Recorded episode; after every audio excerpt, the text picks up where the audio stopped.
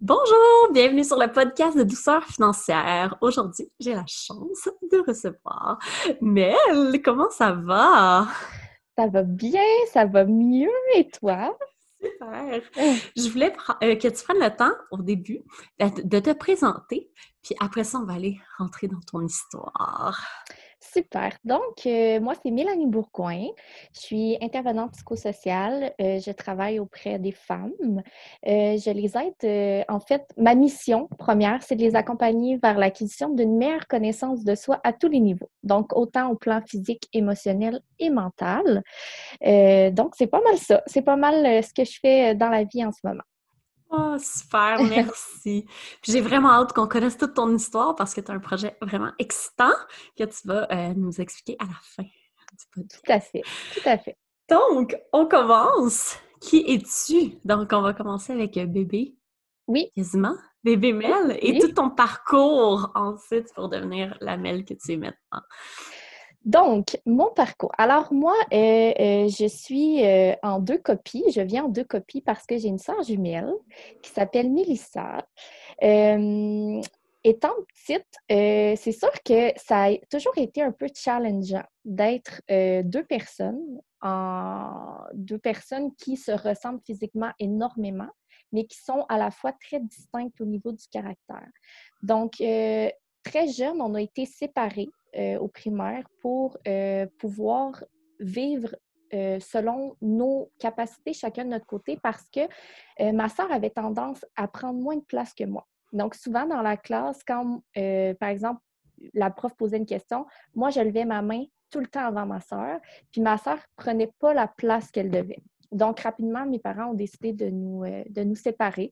Puis, ça nous a vraiment permis d'évoluer d'une façon différente, mais euh, ça a été super gagnant pour nos études, pour notre parcours scolaire, puis aussi pour notre identité parce qu'on avait tellement les mêmes amis, on avait tellement les mêmes choses. le soir, on arrivait puis on n'avait rien à se raconter finalement parce qu'on avait vécu exactement la même chose dans la journée. Ça a vraiment euh, été super euh, profitable pour chacune de nous d'avoir euh, vraiment chacun notre gang d'amis, chacun notre classe, chacun nos petits défis. ma soeur pouvait, était super forte au niveau académique, fait qu'elle pouvait vraiment m'aider quand j'avais des difficultés.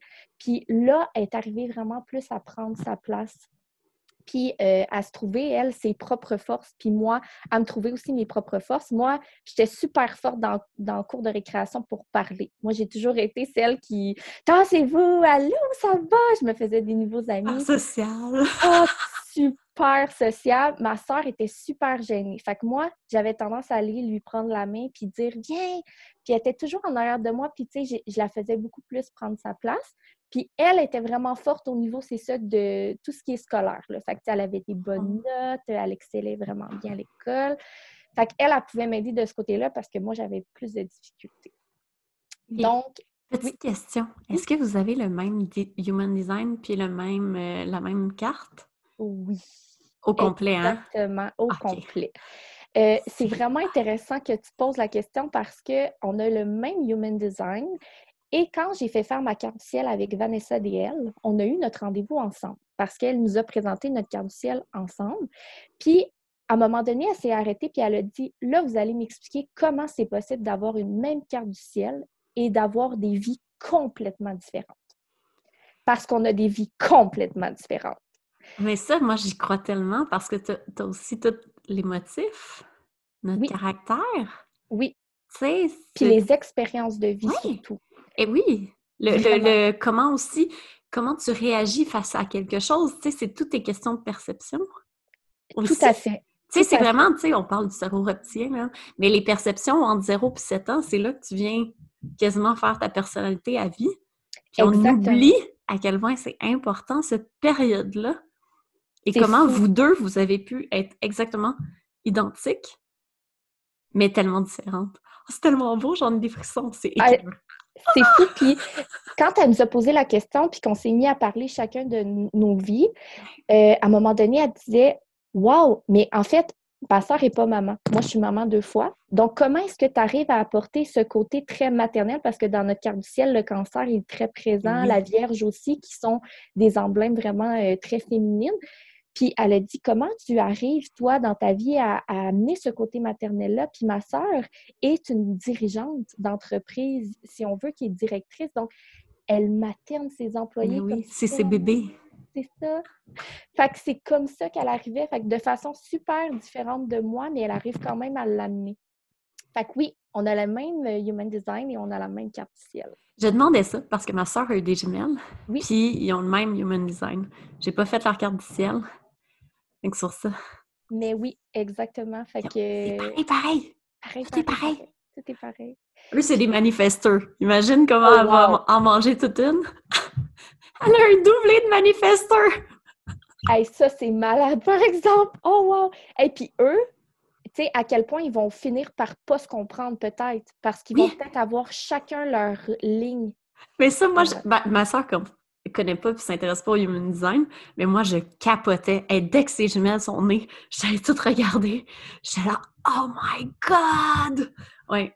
Fait que oui, ça risque d'être deux, soit vraiment collés-collés ou opposés. Parce que les manifesteurs, c'est un ou l'autre. Exactement. Il n'y a pas de zone grise. Pas du tout.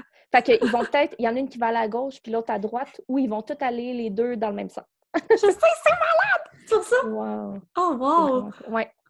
Oui, fait que c'est ça. Donc. Euh, on revient à ton enfance. on revient à mon enfance. Euh, fait que c'est ça. Donc, euh, oui, ça a été, ça a été challengeant d'être des, jumelles parce que. Puis autant nos amis à l'extérieur disaient Vous êtes tellement chanceuse, vous êtes deux. Puis ma mère passait son temps à dire Tu sais, Mélanie, tu sais, Mélissa, vous avez déjà une meilleure amie.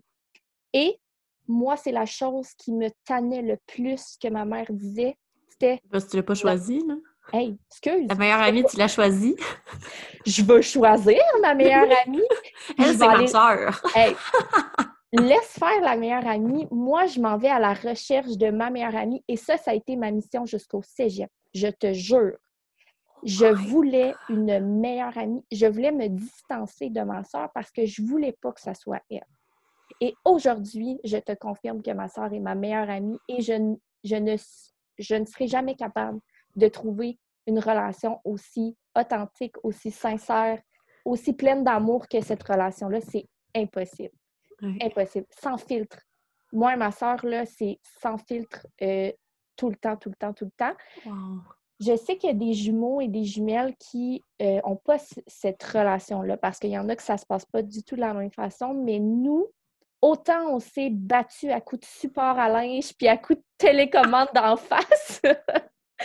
On est tellement violent comme enfant.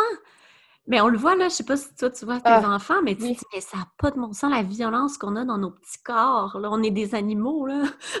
c'est l'état sauvage à l'état pur, là. C'est vraiment très, très, très, très sauvage. Mais autant on a, on a eu des batailles, puis autant aujourd'hui, je suis comme. Puis c'est ça, ma soeur habite maintenant sur la rive sud de Montréal. On a été. Euh, on a été un bout à habiter les deux sur la rive nord, puis on se voyait tout le temps, tout le temps. En fait, on vient de Québec. On est déménagé ici euh, dans, sur la rive nord de Montréal parce qu'à l'époque, c'est ça, ma soeur avait, euh, avait un chum qui venait d'ici, puis moi, j'ai décidé de la suivre. Oh. J'ai laissé, laissé de. Toute notre famille est à Québec. On a juste mis ici, là. On n'a rien, rien, rien qui nous rattache ici, là. Fait que moi, j'ai dit, je peux pas vivre sans ma soeur. C'est quoi? La petite soeur à mon, mon chum, il vient de Québec aussi, oui. puis elle l'a suivi à Montréal. Parce qu'ils ne oh. pouvaient pas être loin l'un de l'autre. Ils se voient tout le temps, ils se parlent tout le temps. C'est comme des jumeaux, eux. Mais c'est pas des jumeaux. Mais ils sont vraiment... C'est ça. Comme tu dis avec ta sœur, c'est sa meilleure amie. Ils se disent tout. c'est beau. C'est vraiment un besoin là, que, que j'ai en ce moment, puis que je pense que là, c'est qu'à un, un certain point, c'est la seule personne dans toute ma vie que je peux prendre le téléphone, je peux parler pendant 30 minutes sans qu'elle place un mot puis qu'elle dise ça te fait du bien, fine, parfait, c'est terminé. tu avais besoin de ça, tu l'as fait, c'est correct. Autant d'un côté, autant de l'autre. Fait que voilà. Ah, c'est tellement beau. Donc, euh, c'est ça. Donc, euh, au niveau du primaire, secondaire, euh, on, j'ai évolué là-dedans. on a toujours été. Moi, je dis qu'on a eu la chance d'être dans la gang des populaires, si on veut. Mais cette chance-là est venue avec un autre côté de la médaille qui m'a permis de développer mon empathie fois mille. Parce que, en étant dans la gang des populaires, moi, j'étais tellement sensible aux autres autour de mm-hmm. moi qui étaient euh, plus rejetés ou mm-hmm. qui, avaient la difficulté à prendre leur place. Moi, j'étais toujours derrière ces gens-là. Tout le temps, tout le temps, tout le temps. Puis ça m'est arrivé de défendre des gens dans l'autobus. C'est à partir de ce moment-là que j'ai compris que j'avais cette. Euh, ouais, j'avais vraiment ce besoin-là d'aider les gens, puis de mhm. les entourer, de les réconforter. Ça, depuis que je suis tout petite, là, autant au primaire, au secondaire, euh, je me rappelle que j'écrivais des lettres dans mes cours à des élèves qui étaient plus rejetés, justement, mhm. qui avaient la à prendre leur place, puis je leur envoyais des lettres. Je me rappelle de ça, ouais. C'est non, mais beau! Tu avais vraiment une grande empathie pour une adolescente, là? Vraiment. Parce que c'est quand même rare c'est quelque chose qu'on développe un peu plus tard, d'habitude. Parce que soit qu'on est gêné, on a peur de se faire juger. Ça, c'est quand même fou que tu passais par-dessus cette possibilité de jugement, de rejet. Exactement. En allant leur parler. Puis je pense que mon côté, mon, mon verso, là, qui était vraiment dans dans toutes les airs, dans tout mon côté rêveuse, mon côté euh, euh, révolution, tout ce côté-là m'amenait à faire ce genre de choses-là. Puis mon cancer, avec mon empathie, ma sensibilité, les deux ensemble, je pense que c'est vraiment ça qui faisait en sorte que j'étais game de faire ces choses-là. Parce que c'est pas, tu sais, souvent on le ressent dans notre petit cœur, mais on le fait pas. Oui, vraiment. Beaucoup. Puis j'ai je me suis écrit une lettre à la petite fille de 15 ans il y a euh, quelques mois. Puis je me suis remerciée pour ça parce que j'avais pas réalisé à quel point ça a pu avoir de l'impact à ce moment-là. Tu sais, dans ma vie d'adulte aujourd'hui, je me dis, crime, j'avais quand même tellement des bonnes intentions. Puis, tu sais, toutes les fois, je me suis tapé sa tête. Puis aujourd'hui, j'y pense, puis je suis comme, wow, tu sais, quand même, je veux dire, c'était beau, là, que je sois capable de faire ça. Puis, euh, ouais. Oui, c'était tellement gentil. Oui. Ça pas de sens. Vraiment, ouais. Fait que ça a commencé là, je te dirais. À partir de, de fin primaire, début secondaire, c'est là vraiment que le désir puis le besoin d'aider est devenu comme plus grand que moi. Puis je me suis dit, dans la vie, je vais, euh, je vais faire ça. Je vais aider les gens. Je ne sais pas encore de quelle façon, mais je vais aider les gens. Puis, j'ai eu une relation avec un garçon quand j'étais en secondaire 3. Euh, ouais, en secondaire 3. Euh, une relation qui était très...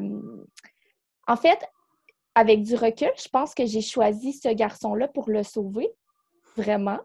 Puis je me suis attachée, puis évidemment, je l'aimais. Mais euh, ça a été vraiment une histoire de montagne russe. On a été un an et demi ensemble, puis euh, j'ai pas réussi à, le sauver selon, selon ma, définition de sauver quelqu'un. Puis euh, ça a été difficile parce qu'à la fin de cette histoire-là, il y a eu des tentatives de suicide et tout ça.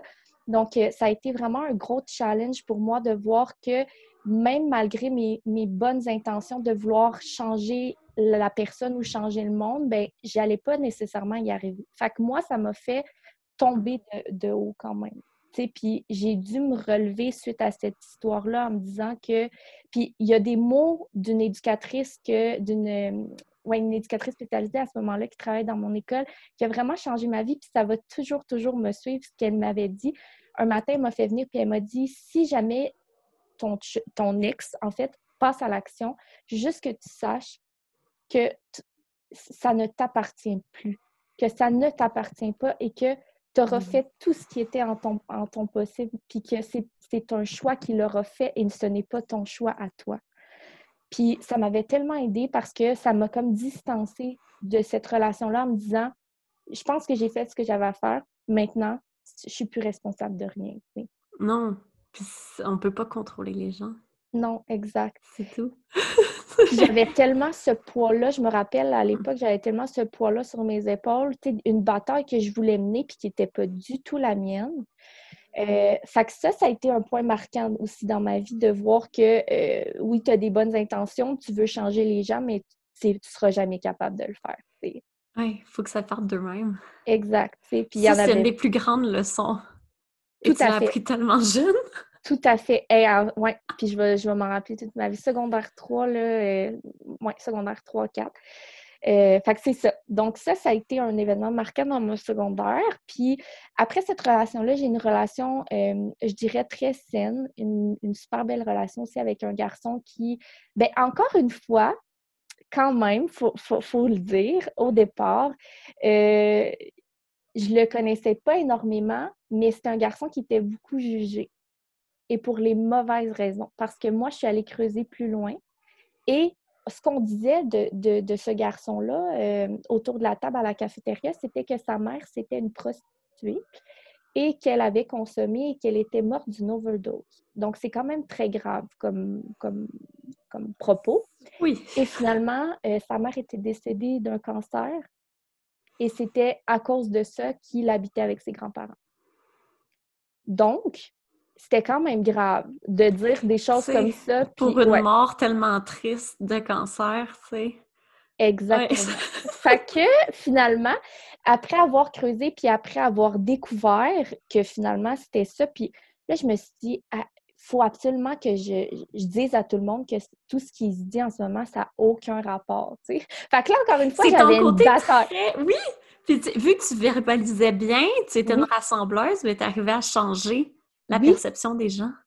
Oui. Donc là, c'est devenu mon chum, puis les gens ont appris à le connaître à cause de ça. Parce que moi, j'avais pas peur de dire Hey, attends peu, là, de quoi tu racontes? Qu'est-ce que tu dis? C'est pas vrai. C'est mon chum, je le sais, tu sais, je le comprends. Puis c'est.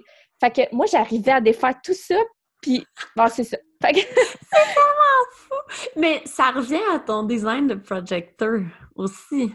Oui. On voit que les gens peuvent aller eh, eh, on a une vision tellement long terme pour la personne oui. que des fois, on peut être très, très dans le côté, j'appelle ça un peu Mère Teresa. Oui, ah, tout à fait. Parce qu'on le sait, le potentiel des gens, on, on, le voit. On voit des choses que les gens ne voient pas. Donc, on le euh, voit, puis même on le sent, je pense. Oui. Je sais pas pour toi, mais pour moi, c'est très, très... C'est très clair et je te dirais que ce côté-là de moi, je l'ai vraiment perçu et je m'en suis vraiment rendu compte il y a un an. Parce que avant ça, j'avais l'impression, juste pour te faire une parenthèse, imagine d'avoir une soeur jumelle qui est projecteur et d'être ma principale euh, personne à qui je, parle, d'être la. C'est vrai, toi, tu penses que tout le monde est comme ça? Fait que moi, OK, ben, tu vois la même chose que moi, donc tout le monde voit la même chose. Ça a toujours été ça. Mais après coup, je me suis dit, il y a un an, je me suis vraiment posé la question à me dire, ben non, je pense que tout le monde ne voit pas les choses comme je les vois en ce moment. Hey, j'ai un chum projecteur aussi. Ah, Lui aussi. Fait que, moi, je suis comme, OK, je... Puis ça fait Parce qu'on est des bébites, là. Moi, je suis le seul projecteur de ma grosse famille, là. Wow. Je vais te dire que je me suis sentie très, très seule. Puis c'est toutes des manifesteurs ou des MG. Mmh. Fait que c'est ça. Et là là, OK. Hein? Fait que moi, j'ai été comme un peu ta sœur. C'était dur de prendre ma place. Tout à fait. Tout à fait. Ouais. C'est fait que non, c'est. Puis au contraire, moi, j'ai tellement une vision long terme. Mais tu sais, mon père est MG, la, la, la femme de, de mon père est manifesteur, tu sais. Fait que moi, j'en mangeais toute une. C'est un gros challenge. C'est sûr que ça a été un énorme challenge. Il comprenait pas, là. Même maintenant, il comprend pas où je m'en vais avec mes skis, là. Euh, encore maintenant, je le mystifie complètement, là. Wow! À 32 ans, il comprend pas plus où je m'en vais, là. il comprend pas plus ma vision, puis pourquoi je veux, je veux, changer le monde, puis je veux changer ma... Il dit, ben là, fais tes petites affaires, là. Mais un projecteur peut pas faire ses petites affaires.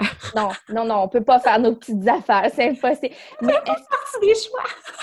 est-ce, que tu, est-ce qu'à 32 ans, tu, as choisi à qui tu parles de certaines choses? Je me tais. Oui. OK. Je ne parle plus. Non. Euh, parce que mais ça fait depuis que j'ai commencé à me lancer comme entrepreneur, j'ai décidé de ne plus parler de rien, puis d'accepter d'être, de me planter tout seul. Mais c'est exactement. C'est tout. Mais c'est exactement. très bien avec. Puis mon chum, il est MG. Il y a certains trucs que je peux dire, d'autres non. Parce que sinon, je lui fais trop peur. Il tombe dans une anxiété intense. C'est fou parce, que lui, il voit genre un, horizon de trois mois. Moi, j'ai un plan quinquennal. Je sais où je m'en vais pour genre les 50 prochaines années de ma vie. Là, Exactement. Mais ça, c'est quelque chose que j'ai appris aussi ah, quand j'ai quand j'ai fait mon human design, puis j'ai vu que j'étais projecteur avec tout ce que ça comportait finalement. Je me suis dit, intuitivement, j'avais commencé à le faire, mais il y a certaines choses que je ne livrais plus comme je livrais parce que moi, j'étais la personne qui rentrait dans la maison puis je vomissais tout ce que j'avais à dire et c'était très mal reçu la plupart du temps. Donc, euh, officiellement, je dirais, en, date d'aujourd'hui, ça fait à peu près euh, deux ans et demi que je me suis pas chicanée avec mon chum. ben oui! Ouais. Ça enlève beaucoup de friction. Oui, énormément. Puis c'est pas de cacher, c'est ça qui est correct. Non, pas du tout. Puis c'est wait for the invitation aussi, hein? Exactement. Maintenant, j'ai compris. Exactement. Ton chum te le demande pour y dire. Sinon, il est vraiment pas prêt à recevoir. Pas du tout. Puis, puis en plus, il n'y a, a, pas juste le challenge du human design, il y a le challenge d'homme-femme. Oui, Plus, au départ. le langage de l'amour. Moi, j'appelle ah. ça. Nous, on est des opposés dans notre vie, mais on est tellement bien ensemble. Ouais. Puis on va accomplir des choses incroyables. Mais il y a des zones où on a décidé qu'on ne se parlait pas. Puis les gens font comme quoi? Ben oui, ça fait partie. Puis on, on a discuté, puis c'est correct, puis c'est parce que c'est mieux de même. Tout là, je suis dans un moment où je veux faire des grands projets, puis ça demande des sacrifices de sa part. Et là, ouais. c'est... non, Mais c'est correct parce que c'est aussi ma job à moi. Exactement. expliquer ma vision. Puis je pense que comme projecteur, c'est ça qu'il faut faire attention. Parce que j'ai moi, j'ai beaucoup, beaucoup maintenant d'amis entrepreneurs qui sont projecteurs. C'est mhm. épouvantable. Je pense que la majorité des entrepreneurs sont soit MD, manifesteur ou projecteur. C'est très, très rare, les generators entrepreneurs. Puis, c'est... Elles, elles me comprennent. Fait que c'est parfait, j'ai mon petit cercle. Exactement, exactement. J'ai plus besoin de rien. Puis, tu sais, j'ai accepté aussi, comme tu dis, tu sais, pour des gens autour de nous, c'est comme, ah, mais tu, tu, parles pas de ça avec ton chum? Puis, je suis comme, mon chum, c'est pas mon journal intime. Et j'ai accepté. si je veux, là. Moi, j'ai une psy que je vois deux semaines. Parfait. Je peux tout te dire. Exactement. Puis ça évite tellement, mais tellement de, de, de, de tout ça, là. Vraiment. Oui. Puis, tu sais, mon chum aussi, il y a ces gens qui vont parler. Oui. T'as pas besoin d'être un livre ouvert à ton chum de toutes tes angoisses. En tout cas, mais moi, c'est comme ça que je Pour un arial! Ouais, non. Sinon, pauvre Coco va mourir. Parce que moi, il est employé. Moi, je suis entrepreneur. Fait que ça fait, ouais, ça fait vraiment une grosse différence. Je sais pas ton chum, qu'est-ce qu'il fait dans la vie, là? Oui, il, travaille en construction. OK. Hein? C'est tellement contre son design? Euh, je te dirais oui puis non parce que c'est un grand passionné. OK. Il est très passionné par ce qu'il fait. Même qu'il est tannant la fin de semaine parce qu'il veut encore en faire. dans votre maison? Dans, notre maison, c'est ça. Et pour aller aider Pierre Jean-Jacques euh, dans la rue ou, dans l'autre ville ou euh, très, très loin à Québec, tu sais, euh, il va offrir ses services de façon très gratuite parce qu'il adore son travail. Fait que, Un vrai projecteur. C'est ça, qui le. Je pense, en fait, c'est sûr que c'est ça qui fait en sorte qu'il est bien dans le travail qu'il fait. Parce que s'il n'était pas passionné, il serait tellement malheureux. Non, puis il doit avoir quand même des centres fermés. Là. Oui, oui. Puis euh, c'est un projecteur énergétique aussi. C'est ça! Parce que moi, je suis pleine couvert de partout. Je veux dire que l'énergie n'existe pas vraiment. Non, c'est ça. des fois, je suis comme, oh, heureusement, j'ai fait des petits generators. Ah j'ai fait mes petites batteries. Oui, c'est vraiment... mes petites batteries. Mais en même temps, les petites batteries, des fois, ils viennent sucer ton petite énergie autour de toi, puis c'est comme oh là là! Mais c'est ça qu'on parlait juste avant l'épisode, de à quel point c'est intense la situation présentement, tu sais, pour les projecteurs. exact. Oui, tellement On est tellement passionnés du human design. Moi, je pourrais parler de ça, là, des ah. heures et des heures. On peut pas commencer, là. C'est fou. On va revenir. J'ai la Bible, là, tu sais, le gros livre. Moi aussi, je, lis juste le lire tout le temps. C'est tellement fun. On va revenir à. Après ça, tu étudies en quoi? Qu'est-ce qui s'est passé, ton, ton parcours tranquillement? Euh, en fait, au cégep, je suis allée tout simplement en ressources humaines, euh, bien, bien straight. Euh, profil individu, ça s'appelait à ce moment-là. j'ai fait mon cégep en trois ans parce que je me suis mise à comme profiter de la vie à ce moment-là. J'étais très. Mon côté social a vraiment pris beaucoup, beaucoup, beaucoup de place. puis, je dirais à ce moment-là, mettons, à la mi-parcours de mon cégep, euh, je ne m'identifiais pas du tout dans ce que je faisais parce que de toute façon, euh, ressources humaines, c'est tellement large que tu t'accroches à rien. Euh, je me suis dit, OK, là, il faut vraiment que j'explore toute la, dimension de la relation d'aide, qu'est-ce qui est possible pour moi pour la suite. Et finalement, j'ai fait un certificat en intervention psychosociale à l'Université Trois-Rivières pour finalement atterrir en psychoéducation où j'ai fait mon bac en psychoéducation à ce moment-là. Euh, mais je ne suis pas psychoéducatrice aujourd'hui parce qu'à la fin de mon bac en psychoéducation, malgré le fait que j'ai adoré ça, euh, je ne me voyais plus euh, à ah l'école. Non. je ne me voyais plus du tout sur les bancs d'école. Je me suis dit, je vais m'en aller sur le marché du travail, puis je vais, puis je parlais déjà de m'en aller sur le marché du travail, puis de me former encore, tu sais, mais pas dans cette structure-là, parce que cette structure-là me m'étouffait un peu moi, d'avoir des remises, puis d'avoir, de ne pas pouvoir, j'étais comme, oh non, j'ai envie de vomir. Là. fait que c'est ça. J'ai eu finalement mon bac en psychoéducation. Je suis sortie et euh, j'ai euh, appliqué pour la commission scolaire euh, de, la, de la des Mille ici. Puis j'ai été engagée comme éducatrice spécialisée pendant cinq ans. Donc, j'ai oh. travaillé dans les écoles, j'ai travaillé au secondaire, j'ai travaillé au primaire, j'ai travaillé dans les classes spéciales, j'ai fait toutes les clientèles euh, possible, j'irais au secondaire puis au primaire. Ce qui m'a amené, en fait, euh, dans le fond, dans ces cinq années-là d'éducatrice spécialisée, j'ai eu euh, deux congés de maternité. Donc, j'ai eu mes deux bébés. à mon premier congé de maternité, j'ai déjà commencé à réfléchir sur l'avenir, sur ce que je voulais. J'en suis sortie de ce congé de maternité-là en me disant que je n'allais pas faire carrière dans les écoles comme éducatrice spécialisée. Mais à ce moment-là, j'avais aucune idée de ce que je voulais faire. Donc, je suis retournée sur le marché du travail, évidemment. Euh, je pense que j'étais bien dans mon travail. Honnêtement, j'étais bien. Euh, si on demanderait à toutes mes collègues euh, du passé et même à la direction, est-ce que Mélanie était heureuse dans son travail? ils répondraient toutes que Mélanie était passionnée par son travail. Mais la vérité, au fond de moi, c'est que c'était ma prison dorée. Je l'appelais vraiment comme ça. Puis tous les matins, quand je rentrais, mes collègues me disaient toujours Ah, bienvenue dans ta prison dorée. C'était rendu un running gag. Plus tu le nommais, c'est incroyable! Oui, je, dirais là, la dernière année, je le nommais à mes collègues de travail. Wow! Oui, je le nommais. Puis eux, ils, savaient que j'allais quitter. Ils ne savaient pas quand, mais ils savaient que j'allais quitter. Puis à mon dernier congé de maternité, là, là, ça a vraiment été la, coupure. Là.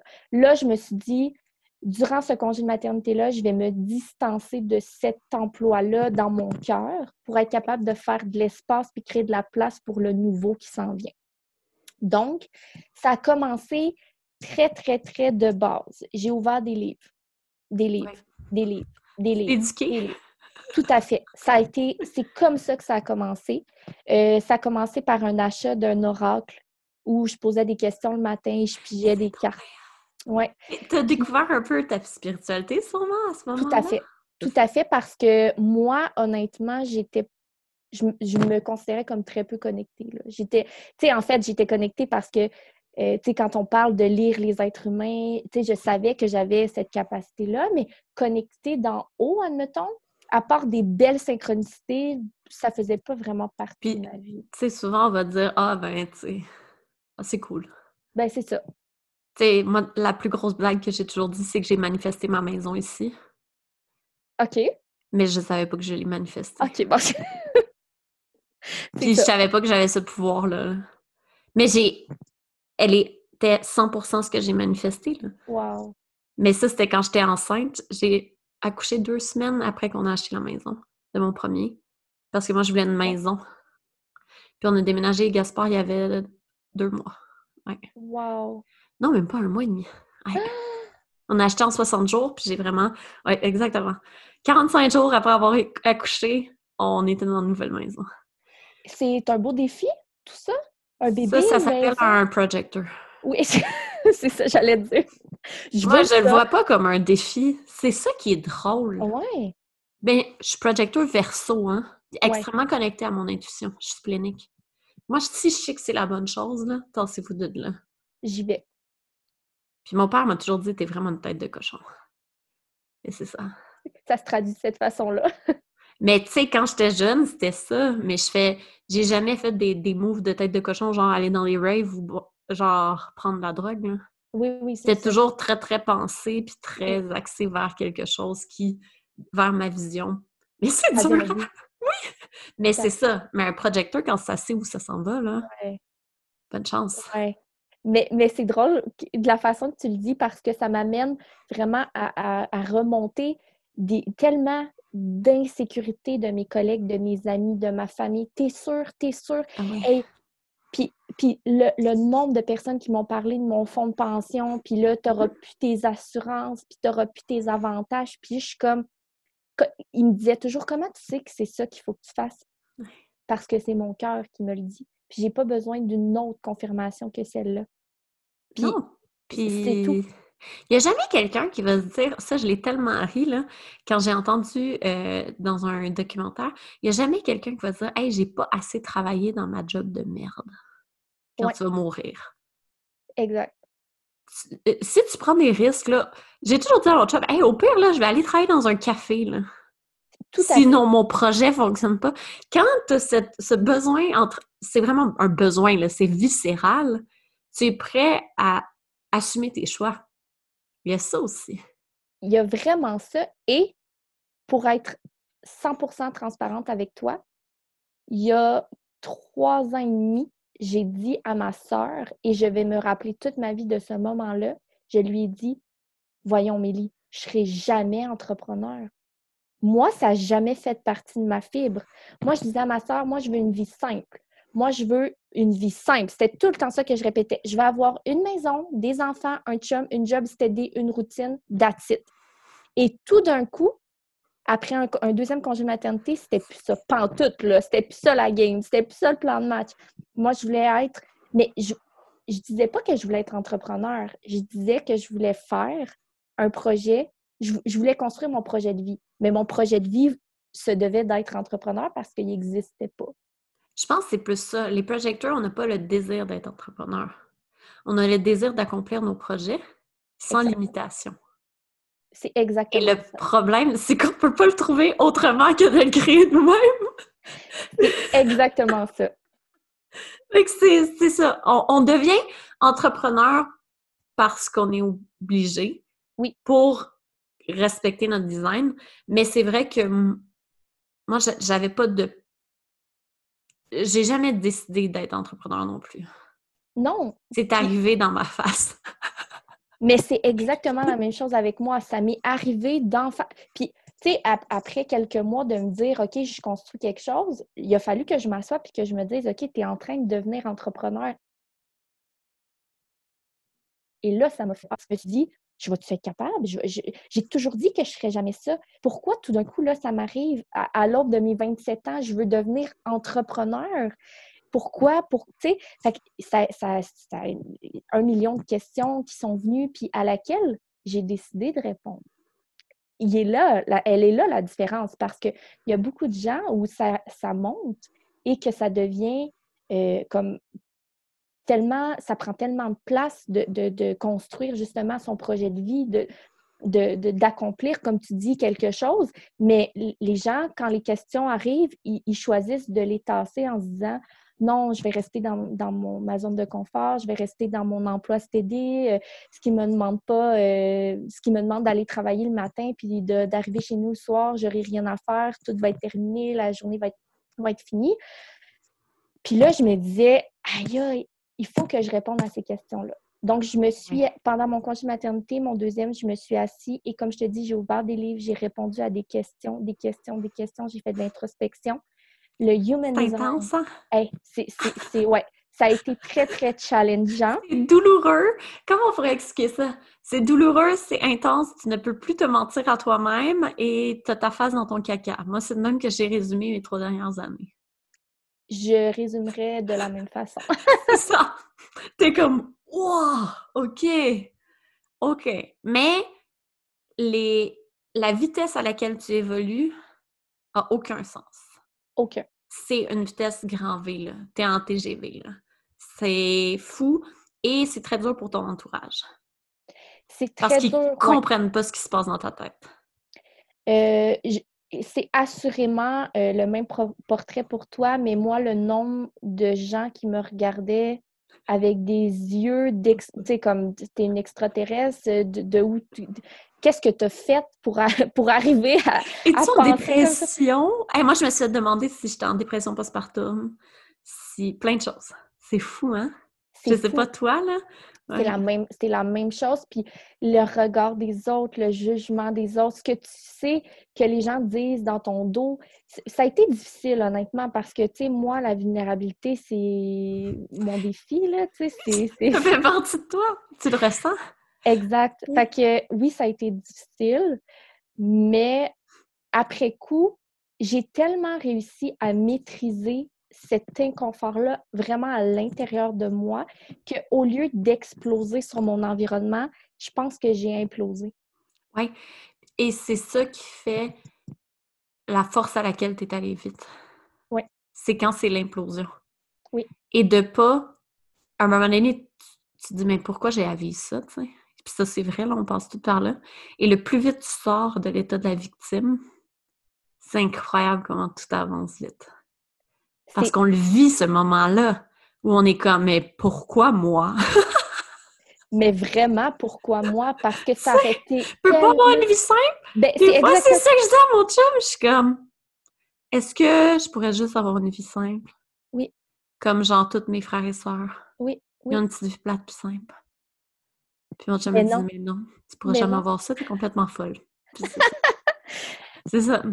C'est tellement drôle que tu dises ça parce que j'ai euh, sur mon site web, quand, quand on arrive sur, le, sur la page couverture, mon mantra, c'est euh, même si tout le monde croit que je suis folle, dans mon cœur, je suis saine.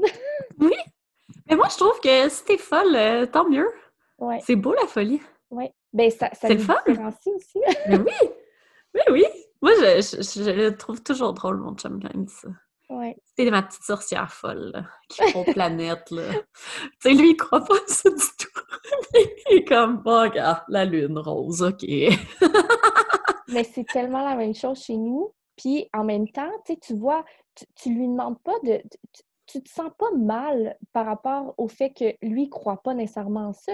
Je veux dire, à 100% toi, tu es là-dedans, puis tu te dis, ben, tu sais, je veux dire, à la limite, tant mieux, tant pis pour lui. Ou moi, j'y crois, ça me fait du bien, puis je suis là-dedans, puis c'est bien correct, là. Oui, puis comme je- lui, il dit, tu sais, depuis que tu as commencé à méditer puis tu fais tes petits rituels, t'es tellement mieux. Parce que j'étais une grande anxieuse. Il dit, garde, tant qu'à prendre des anxiolytiques, là. Non, mais c'est vrai, tu sais, à un moment donné, il faut qu'on trouve notre moyen à nous d'être bien avec nous-mêmes, de se calmer, de se grounder. Moi, je suis une grande anxieuse, fait que j'ai besoin de ces petits... On appelle ça des rituels, mais c'est parce que ça nous fait du bien. ça nous calme. Exactement. Tu sais, c'est comme un joueur de hockey. Il a son petit rituel avant pour rentrer dans son, dans, dans son moment en synchronisé. Moi, j'ai fait de synchro. Tu sais, c'est comme tu actives ton corps avant pour être bien, mais c'est la même chose la méditation, les rituels. C'est trouver ce qui est bien pour toi, Je pense que c'est ça qui est beau, mais surtout pas l'imposer à son chum. Non. C'est surtout ça. c'est surtout, surtout ça, et d'accepter que lui, il tripe avec ses deux par quatre, avec sa construction. C'est ça, son rituel à lui, tu sais. Oui, moi Lui, il va jouer aux jeux vidéo pour calmer son cerveau. Parce qu'il est full TDAH. Ben, tant mieux. C'est tellement correct. Fais ta PlayStation. Moi, euh, vis ta vie, moi, je vais aller faire mes petites méditations. Non, ça. mais c'est vrai. C'est de pas Vraiment. brimer l'autre parce que chacun, tout le monde médite. à sa façon. Et ça, là, tu sais, c'est ça. Même mon père, il médite. Oui. Il va au chalet puis il va bûcher du bois. Si tu veux savoir c'est quoi méditer, c'est ça. Le jour où j'ai expliqué, il a pas compris. Mais ça, c'est méditer, bûcher du bois. Fait que, tu sais, on a, la femme et l'homme vont méditer d'une manière très différente. Il y en a qui c'est en courant, Oui. promenant le chien. Tu sais, il y a plein de choses. Vraiment. Exactement. Donc, euh, on était rendu. où? Donc, Donc, euh, fini ton premier congé de maternité, deuxième congé, et là, tu te dis qu'il faut que Oui, il faut qu'il y ait quelque chose qui se passe. Mais tu n'as pas remis encore ta démission. J'ai pas encore remis ma démission à ce moment-là parce que j'étais à mon deuxième congé de maternité. Et euh, tout s'est dessiné, en fait, à la fin de ce congé de maternité-là parce que euh, j'ai recommencé à travailler au mois de janvier et j'ai eu ces étincelles-là qui sont arrivées dans ma vie à la fin de l'été euh, précédent. Donc, en août, août-septembre, j'ai commencé là, en fait, mon plus grand signe de la vie, à ce moment-là, ça a été d'être harcelée par des libellules. Ben non, c'est J'étais complètement harcelée par des libellules, même au point où j'en avais presque peur, parce que j'étais dans la piscine, puis on, ils m'accrochaient dans les cheveux, les libellules. C'est quand même gros, là! ouais.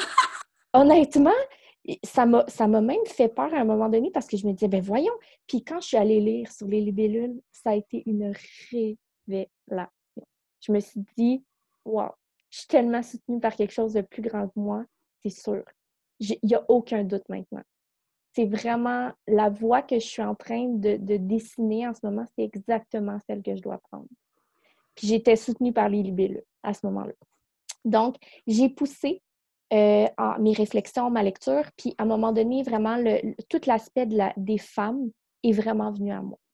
Ça a été très... Ça a été orchestré d'une façon tellement intuitive, mais tellement bizarre. J'ai commencé par vouloir aider les femmes en, étant genre coach Beachbody ou des trucs comme ça qui ne me ressemblaient pas du tout. Mais c'est logique quand on voit le parcours entrepreneurial. Oui, ça fonctionne. C'est très logique. Après coup, mais sur le coup, je me disais, voyons, ça m'a jamais attiré. Là, tout d'un coup, c'est ça. Me lever à 4 heures du matin, je suis un projecteur. Et et à ce moment-là, je vais te dire que je m'entraînais, tu sais, j'ai jamais été une athlète, là, mais je faisais du crossfit, même enceinte et tout, là. Oh mon Dieu! Ouais. Tu étais en forme. Ben, j'étais en forme, mais en même temps, je donnais de l'énergie où est-ce que j'en. Tu sais, j'étais en congé maternité, ça n'avait pas rapport. Aujourd'hui, je sais que ça n'avait pas rapport. Euh, donc, ça a commencé, c'est ça, avec euh, le désir d'aider euh, les femmes en, étant coach du Beachbody. Finalement, ça a duré trois semaines, puis ça a été cancel le projet. ensuite de ça, j'ai créé une page Facebook. je voulais créer une communauté qui s'appelait Elle m'inspire, au pluriel.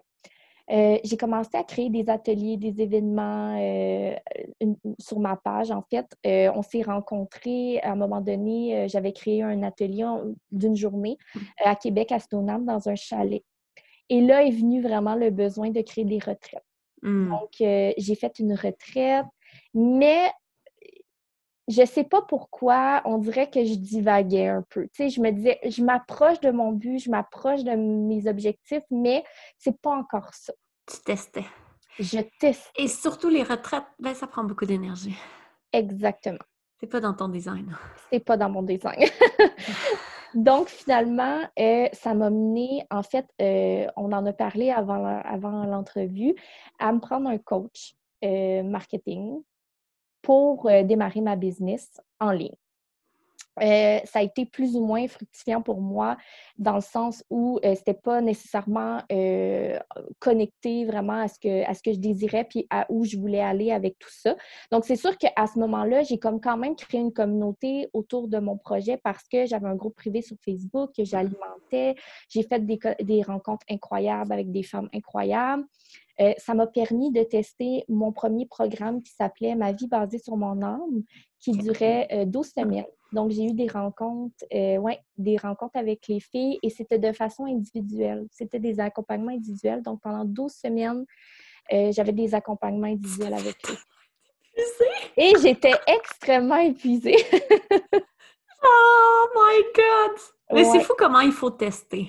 C'est exactement ça. J'ai en période de test. J'ai testé, testé. Puis il a fallu que je le fasse parce que, tu sais, aujourd'hui, si je ne l'avais pas fait, je me serais peut-être lancée aussi. Il, fallait que je le fasse. Donc, je l'ai fait.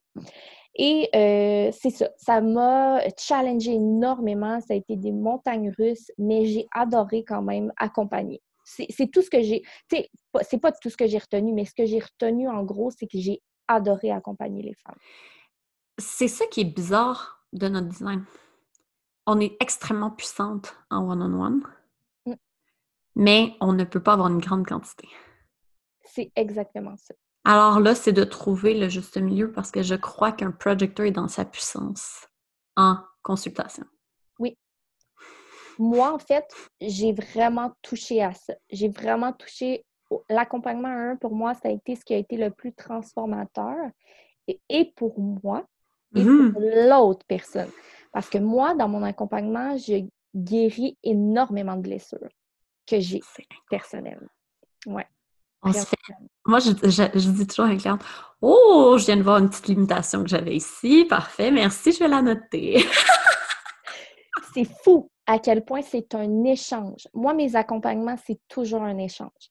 Et j'ai eu le bonheur, la chance de euh, pouvoir accompagner ma cliente idéale. Oui. Je l'ai rencontrée vraiment tôt dans ma vie, ma cliente idéale. Puis euh, aujourd'hui, mon service est basé sur cette cliente ben idéale-là. Vraiment. Parce que souvent, nos clientes, au début, c'est pas les idéales. On n'attire pas ce qu'on fait ça. On, on doit tester. Puis après ça, tranquillement, on définit mieux. Oui. Et toi, que tu sois tombée sur ta cliente idéale au début, c'est magnifique. Mais à quel point tu étais alignée? En fait, j'ai rencontré cette, cette cliente idéale-là dans un contexte euh, vraiment drôle parce que j'ai été invitée au Festival La Lumière euh, organisé par Roxy au mois d'août. Puis cette cliente idéale-là, qui s'appelle, je vais la dire, je vais dire son nom parce que ça ne dérange vraiment pas. elle le sait. Oui, c'est ça, elle le sait. Donc, c'est Mylène Trudel. Puis Mylène, je l'ai rencontrée au Festival La Lumière. Puis en fait, j'animais un atelier à ce moment-là. Et à la dernière, tu sais, cinq minutes avant que l'atelier commence, elle n'était même pas assise à mon atelier. Et quand elle m'a vue, elle, est, elle est venue s'asseoir devant moi. Et, ça, c'est tellement c'est parce que ton aura de projecteur l'a attiré. C'est fou, là. quand elle s'est assise après l'atelier, elle dit J'ai exactement entendu tout ce que j'avais besoin de venir chercher ici aujourd'hui. Puis après ça, tu l'as eu comme cliente. Et je te, je te fais de façon très brève notre première rencontre qui est à la fois tellement, mais tellement projecteur. J'ai décidé de la rencontrer dans un parc et on a passé huit heures ensemble à parler pendant toute une journée. C'est tellement nous! C'est tellement nous! Ça a été ça notre première rencontre. Puis, c'était pas une consultation, c'était pas un accompagnement, c'était rien de ça. Je voulais la connaître. Oui, parce que ça, c'est ton côté très projecteur. Oui. On veut comprendre. Oui. Alors là, j'ai voulu comprendre Mylène l'humain. A à Z. oui, l'humain. C'est quoi qui se cache derrière ce petit humain-là? Là? c'est fou. C'est un petit côté geek. On a vraiment un geek. On est des geeks de l'humain. Tout à fait. Plus on en sait, mieux on se porte. Oui. Puis plus on peut accompagner dans le wait for the invitation aussi. Parce qu'on est prêt à être visible juste au bon moment. Oui. On va aller dire un petit allô, un petit ci, un petit ça. On va le ressentir. Je trouve ça beau. Quand on ah. connaît bien l'humain, le projecteur est vraiment dans sa puissance. Vraiment, vraiment. Je suis tellement d'accord. Oui. Donc, euh, c'est ça. Fait que, euh, ben, grâce à Mylène, grâce à, à, tous ces, belles, ces belles rencontres-là et ces belles synchronicités-là, euh, ça m'a mené, en fait, à mon, à mon projet que, que j'ai développé. j'ai fait, en fait, mon programme s'est terminé au mois de janvier. Et au mois de janvier, à un moment donné, un matin, je me suis réveillée et j'avais un message dans euh, mon Instagram qui était de, euh, euh, voyons, Clotilde de Projet Mamasté. Et elle m'avait parlé de la mesure de soutien aux travailleurs autonomes. Et je me suis mis à aller lire, à lire là-dessus. Puis là, je voyais à quel point il y avait des, choses, des, critères qui étaient tellement sévères que je me suis hmm. dit, je ne pourrais jamais accéder à ça. Et finalement, j'ai fait une demande j'ai été acceptée. Et je me suis dit, à cause de toute cette belle confiance que tout le monde autour de moi finalement porte à ce projet-là, je vais vraiment foncer et je vais développer euh, le projet que je suis en train de, d'exécuter en ce moment. Qui, grandit doucement. qui grandit doucement. Euh, qui est, en fait, euh, ben, en fait, au départ, quand j'ai présenté ma, ma demande euh, comme de soutien au travail autonome, c'était pour avoir un centre d'accompagnement physique. OK. Donc, c'était un énorme projet compte tenu hey, les coûts! Là, c'est mon ah. côté comptable. Je suis là, oh, les risques puis les coûts! Tu n'as même pas idée à quel point. Parce que, euh, disons-le, quand on fait notre demande à la mesure du soutien au travail autonome, on a euh, un premier document à remplir de six pages pour expliquer notre projet, où on s'en va avec ça et tout. Et euh, ça nous permet vraiment de réfléchir aussi à ce qu'on veut, dans le fond, pour notre projet. Puis, une fois que j'ai remis ce document-là et qu'elle a passé au comité, le comité a dit on, on, aime beaucoup le projet, on trouve ça super intéressant, mais attention à, au coût, attention au risque, parce que hmm. étant, euh, j'ai 29 ans, euh, je suis maman deux fois, je suis projecteur, je suis, tu sais, tout ça, est-ce que ça fait vraiment du sens avec euh, ce, que j'ai envie de porter? C'est peut-être pas le bon modèle d'affaires. Tu sais, on peut changer le modèle. Exactement. Et Un peu moins de risque. Tu sais, le, lieu physique pourrait arriver dans cinq ans. oui. Mais là, pour commencer, il faut que ça change. Donc, après avoir reçu ce commentaire-là, ça a été le temps des fêtes. Et durant le temps des fêtes, je me suis dit, je dois sur une feuille écrire mes priorités à moi, mes priorités personnelles dans la vie. Quelles sont-elles, mes priorités? Et en premier, c'était ma famille. Mais le projet que je voulais mener amenait ma priorité numéro un dans le bas de la liste. oui, parce que tu peux pas non, concilier les deux à ce moment-là. Exactement. Donc, je me suis mise à réfléchir à de quelle façon je peux mener à terme un projet comme celui-là, mais comme tu dis, en changeant le modèle d'affaires. Et pendant le temps des fêtes, m'est venu, euh, je dirais même, je l'ai vu les, tel quel les mots, là, puis mon, mon, mon entreprise porte encore ce nom-là aujourd'hui, dans le sens où ça n'a pas changé. Là. Ça a été. Je me, je me souviens d'être arrivée un matin au travail, parce qu'à ce moment-là, je travaillais encore. Euh, d'être arrivée au travail puis euh, d'écrire sur une feuille le nom de mon centre. Et ça a toujours été ça, là, ça n'a jamais changé. Donc, euh, j'ai décidé de créer un centre d'accompagnement virtuel qui va s'appeler Humaine. Donc, mon nom, c'est Humaine, Centre d'accompagnement virtuel. Donc, c'est une plateforme où il va y avoir trois euh, services. Ce, sera probablement toujours trois services, donc accompagnement individuel, atelier et conférence. L'objectif de cette plateforme-là, c'est de créer une équipe autour de moi. Moi, je suis intervenante psychosociale.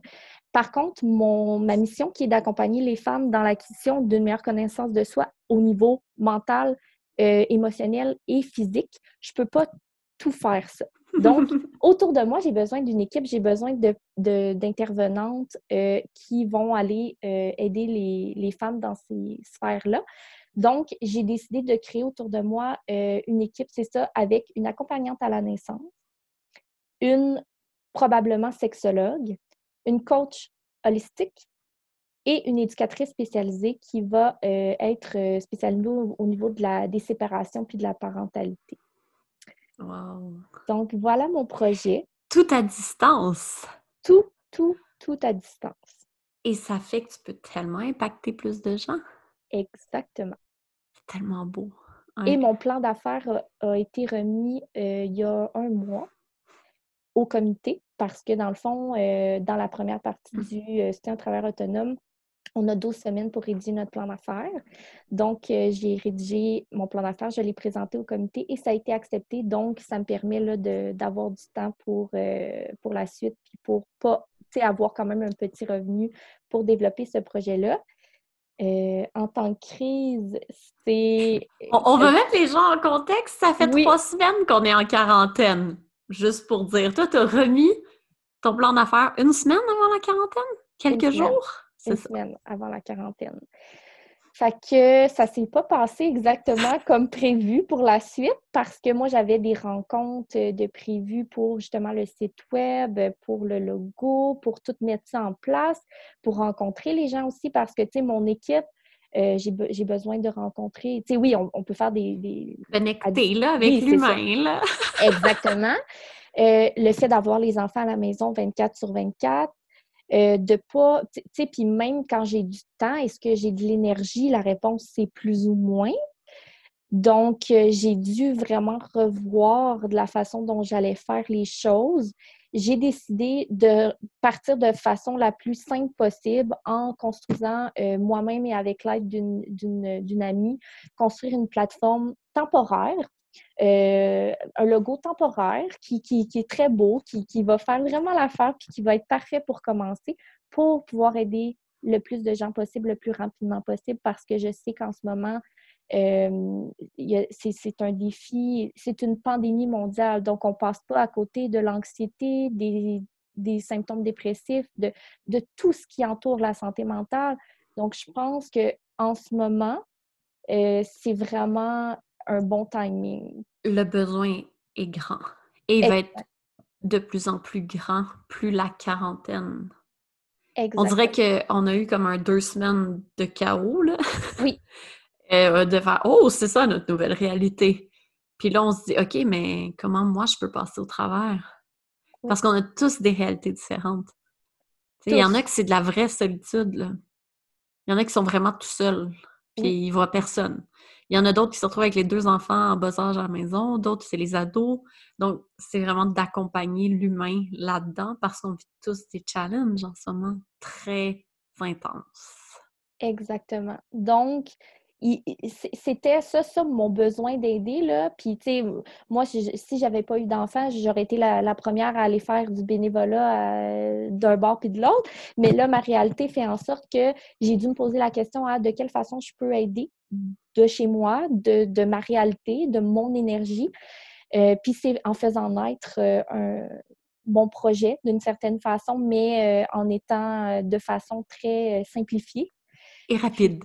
Et rapide. Et rapide pour être capable de, de pouvoir servir euh, aussi les, les, gens qui en auront besoin dans les prochaines oh, semaines. Ça va être lancé à peu près quand? En fait, mon site web est presque prêt, mon logo aussi, donc je dirais peut-être euh, début de la semaine prochaine, ce sera en service. Donc, pour les auditeurs, quand vous allez écouter le podcast, ça va être déjà en service. Exactement. Exactement. Donc, euh, puis en fait, je, suis en train aussi de, de, de, voir une façon d'aider aussi le, plus de gens possible. Puis que, puis j'ai fait un post aussi au début de la crise en lien avec ça. Euh, moi, mon, mon, but premier dans la vie, c'est d'aider. Euh, oui, je suis quelqu'un qui est très consciente de l'énergie que j'ai et que je peux offrir parce que quand moi, je, je ne suis pas bien, je ne suis pas en mesure de bien aider les gens. Donc, il faut d'abord que je pense à moi. Et dans les deux dernières semaines, physiquement, j'étais incapable d'aider qui que ce soit, mentalement non plus, euh, en toute transparence. Donc, je pense que dans les prochaines semaines, ça va aller mieux parce que là, je reprends le, contrôle un peu de tout ça. Mais euh, pour moi, tout ce qui est euh, les tarifs, tout ça, je, je sais que en ce moment, on n'est pas là-dedans. On n'est pas dans l'essayer. Ben, en tout cas, moi, je ne suis pas dans l'essayer de faire des sous ou quoi que ce soit. Donc, moi, tout ce que je veux, c'est être capable d'aider le en plus grand nombre possible. Puis voilà. Puis c'est surtout que comme projecteur, c'est vraiment challengeant. Oui. La crise, parce que nous, on avait fait notre plan quinquennal. Oui. Et là, ça marche. On a dit, c'est ça. Et on se retrouve aussi à plus avoir de période de repos. Donc, c'est sûr que c'est. Ouais, moi, je le ressens vraiment fort. On en parlait aussi. On, se parle sur Instagram, mais c'est dur. C'est quelque chose. Puis c'est de l'accepter, je pense, tout simplement. Puis de continuer nos projets quand même, mais d'une manière différente, comme tu as fait, en toute simplicité.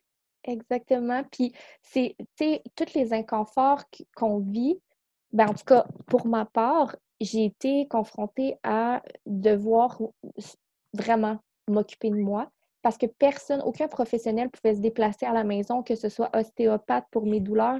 Ah, J'ai dû me tourner vers le yoga, vers la méditation, vers le sac magique, vers les bains chauds. C'est comme si la vie me disait hey, il est temps que tu connectes avec ça. Là. Comme on ne donne pas le choix parce que physiquement, il n'y a personne qui va pouvoir prendre soin de toi. Donc, prends soin de toi. Puis c'est vraiment ça qui m'a guéri, honnêtement. Là. Les douleurs se sont mises à s'estomper quand j'ai commencé à accueillir ces inconforts-là, puis à prendre soin de moi. Oui, tellement. Il faut tellement prendre soin de nous. Et ça, c'est pour tout le monde. Oui. Prendre le temps malgré le fait que nos réalités sont très différentes en quarantaine, d'avoir des petits moments juste pour nous, où on se fait du bien chaque jour.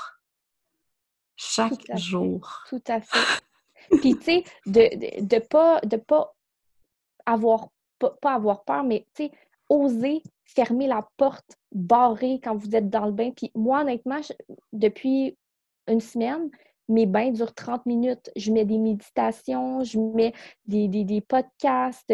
C'est un moment pour moi. Je mets de la mousse, je mets des huiles essentielles. Tu sais, c'est vraiment, je dis à papa, les enfants, ils restent avec toi, puis moi, je m'en vais juste dans le bain là, ce soir toute seule. Puis... Parce que, on sait, hein, si la porte est le moindrement ouverte, ils rentrent dedans, puis ils ont toujours... Moi, j'appelle ça, c'est la SWAT. Oui. La SWAT arrive. Les deux. tellement, tellement. La SWAT! Puis là, tu vois les petits doigts, là, en dessous de la porte. Oh! C'est cute, la façon que tu le dis! je suis comme, non, maman, prends son bain, j'ai barré la porte, je vais être tout seul. Puis tu vois, là, ils sont rendus corrects, ils font plus de crise. Mais au début des trois semaines... C'est difficile pour eux, là, aussi. Oui, parce que j'avais jamais mis cette limite-là. Hmm. Ce qui arrive, c'est que vu qu'ils étaient à la garderie, j'étais vraiment beaucoup présente pour eux. Et moi, mon chum n'était pas là le soir. Oh, Donc, nécessairement, ils avaient comme des beaucoup, beaucoup accès à moi. Et je mm-hmm. me mettais beaucoup de côté. Mais là, il a fallu que je mette des limites. Genre, maman, quand elle mange, je veux être assise. Je veux pas que tu me montes dessus. Parce que d'habitude, je mangeais pas vraiment. J'attendais que mon chum rentre du travail, les enfants étaient déjà couchés, puis on soupait. Fait que c'est ça aussi. C'est les, les, nouvelles limites, le nouveau rythme familial qui est assez intense là, dans les trois dernières semaines. Je ne sais pas pour toi, mais ça a été toute une adaptation. C'est incroyable l'adaptation qu'on a dû. Euh, c'est vraiment, honnêtement, là, c'est un, 360 dans notre vie. Vraiment, vraiment. oui, mais c'est ça. On trouve des solutions. Il faut juste. Euh, Exactement. Comprendre qu'on a besoin d'espace et de douceur. Exactement. Merci tellement pour cette magnifique entrevue.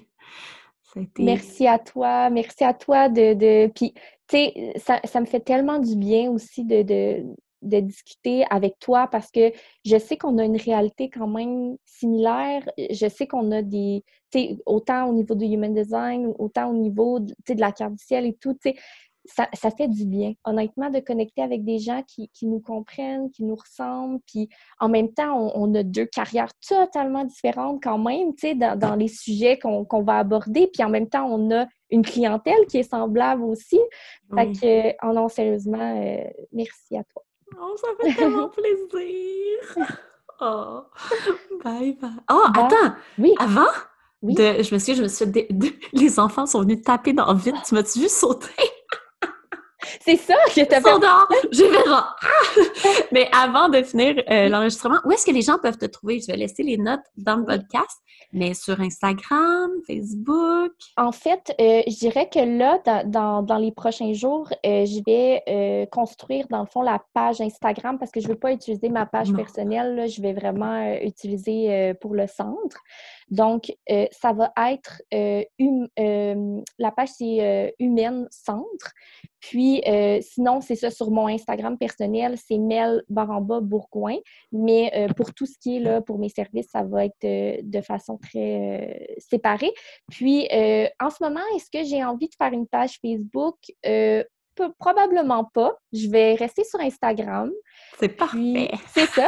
Donc, il va y avoir le lien sûrement dans ma bio pour accéder à mon site web pour voir tous mes services. Super. Merci beaucoup. Merci à toi. bye bye. Bye.